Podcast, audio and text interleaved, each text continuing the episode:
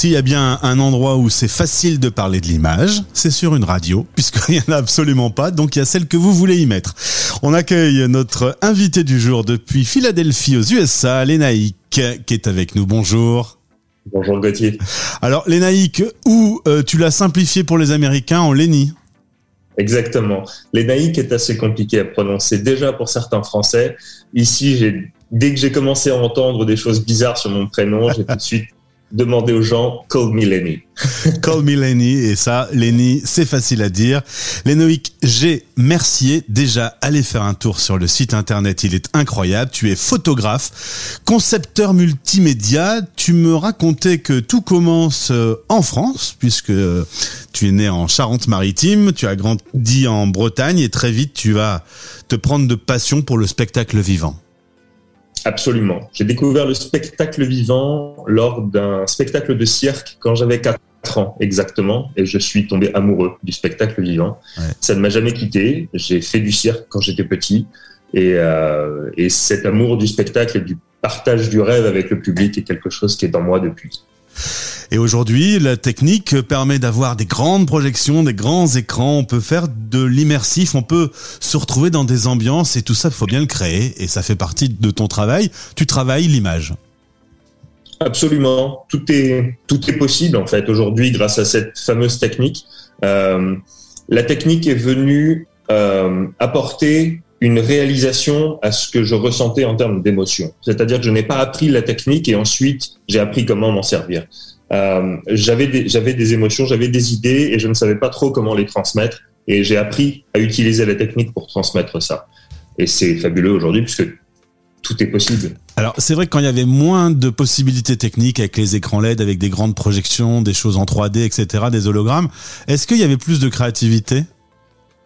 Je ne sais pas s'il y avait plus de créativité. Euh, Peut-être que oui, parce qu'on cherchait justement euh, à inventer les techniques qui permettaient de, traduire ces émotions-là. Aujourd'hui, il y a une grande facilité de technique qui est abordable à tous, ce qui est très bien. Euh, mais c'est vrai que ça, ça amène aussi le fait que beaucoup de gens apprennent la technique sans forcément y mettre d'émotion derrière. Et c'est dommage.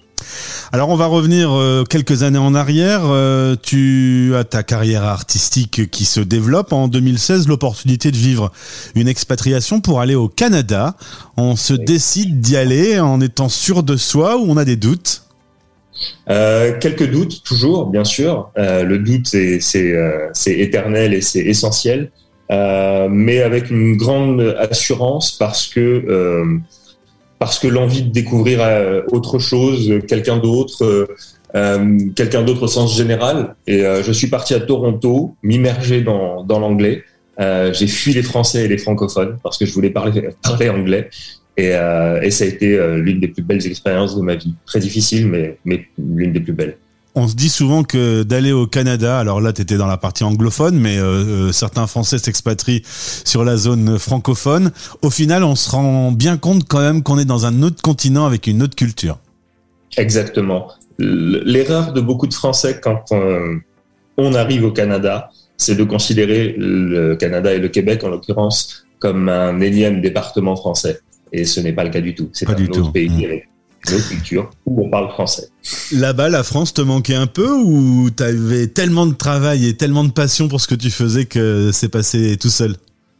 La France me manque toujours. J'ai toujours un bout de France avec moi. Euh, mais effectivement, j'étais très très occupé parce que j'avais la chance en même temps de préparer ma toute première exposition euh, à New York. Donc ça m'a demandé énormément de travail pendant que j'étais là-bas mais la France est toujours toujours en moi. Euh, retour euh, en France juste avant la pandémie, résultat euh, lockdown, bloqué en France. C'était une bonne ou mauvaise nouvelle de se retrouver confiné dans ton pays d'origine? Ça a été les deux. mauvaise nouvelle dans le sens où tous les plans, tous les projets s'arrêtent. Et la bonne nouvelle, c'est qu'on prend enfin le temps de, de vivre. J'étais confiné dans les conditions les plus euh, merveilleuses qu'on puisse imaginer. J'étais dans une grande maison à la campagne, très proche de la forêt, au bord de l'océan. Donc j'étais le dernier à plaindre, vraiment. C'était pas un euh, étudiant dans une chambre de bonne euh, au septième étage à Paris sans clim. mais beaucoup d'artistes que j'ai interviewés en, ont profité dans cette période pour bah, se réinventer, voir des choses nouvelles. Oui, absolument. j'ai, j'ai, euh, je me suis formé euh, techniquement, par exemple, ce que je ne prends pas forcément toujours le temps de faire. Euh, donc, euh, vu qu'il y a toujours des nouveaux logiciels, toujours des nouvelles techniques, ça m'a permis d'en apprendre d'autres. Euh, comme j'adore apprendre, bah, ça permet de toujours développer plus ces choses-là. Aujourd'hui, au moment où on enregistre cette interview, tu es à Philadelphie, mais dans quelques heures, tu seras à New York. Et en tout cas, les USA, ce sera ton nouveau pays. Tu es en procédure d'immigration actuellement Absolument. En fait, tout s'est arrêté avant la pandémie. J'avais commencé à, mettre tout ça en place. Et euh, donc, tout se relance actuellement. Euh, J'espère pouvoir m'installer ici euh, définitivement d'ici quelques mois. Et euh, ce serait, ce serait un grand, un grand plaisir, mais je ne vends pas la peau de l'ours pour l'instant. On attend, on verra. Un artiste euh, qui est reconnu dans son domaine d'activité a plus de facilité à s'immigrer. Les États-Unis sont un peu plus accueillants ou ça reste un parcours du combattant? C'est un parcours du combattant, euh, mais pour les artistes qui ont la chance euh, d'avoir déjà un, un un peu un background sur différentes choses, ça, ça, facilite un petit peu les choses, même si les processus ont été euh, fortement euh, renforcés ces dernières années. Aujourd'hui, tu vis euh, donc au quotidien aux États-Unis. Qu'est-ce qui te surprend le plus quand on a une culture française et qu'on vit aux États-Unis? Qu'est-ce qui me surprend le plus? Et là, c'est une colle. Qu'est-ce qui me surprend le plus? N'y a pas grand-chose qui me surprend dans les différences de culture entre les, États-Unis et, l'Europe, euh, parce que je, j'essaye je, de considérer les gens toujours de la même façon euh, quand je les quand je les croise. J'aborde pas les gens avec ma vision française, euh, franco-française partout. J'ai un très très grand esprit d'adaptabilité partout où je vais. La plus grande des différences, je, qui m'a peut-être sauté aux yeux, euh... Non, j'en vois pas. J'arrive pas. J'arrive pas à en trouver. Ben, je vais, je vais t'en suggérer une. En France, réussir, c'est toujours euh, attirer de la jalousie, avoir des critiques sur son travail. Aux États-Unis, on parle du rêve américain. Il existe toujours? Je pense qu'il existe toujours d'une certaine façon, peut-être plus comme on l'imaginait il y a quelques années. Effectivement, ça c'est une, c'est une grande différence. Tu as raison. Euh, la réussite ici, à partir du moment où c'est pas une réussite qui raye le parquet et qui écrase les autres, euh, elle est, elle est reconnue. Euh, c'est plus facile, effectivement, de faire beaucoup de choses ici. C'est quoi ton rêve en tant euh, que concepteur multimédia, amoureux de l'image, photographe? C'est quoi? C'est de faire une rencontre? C'est de travailler sur un projet en particulier? Je sais pas. Est-ce que tu as un rêve?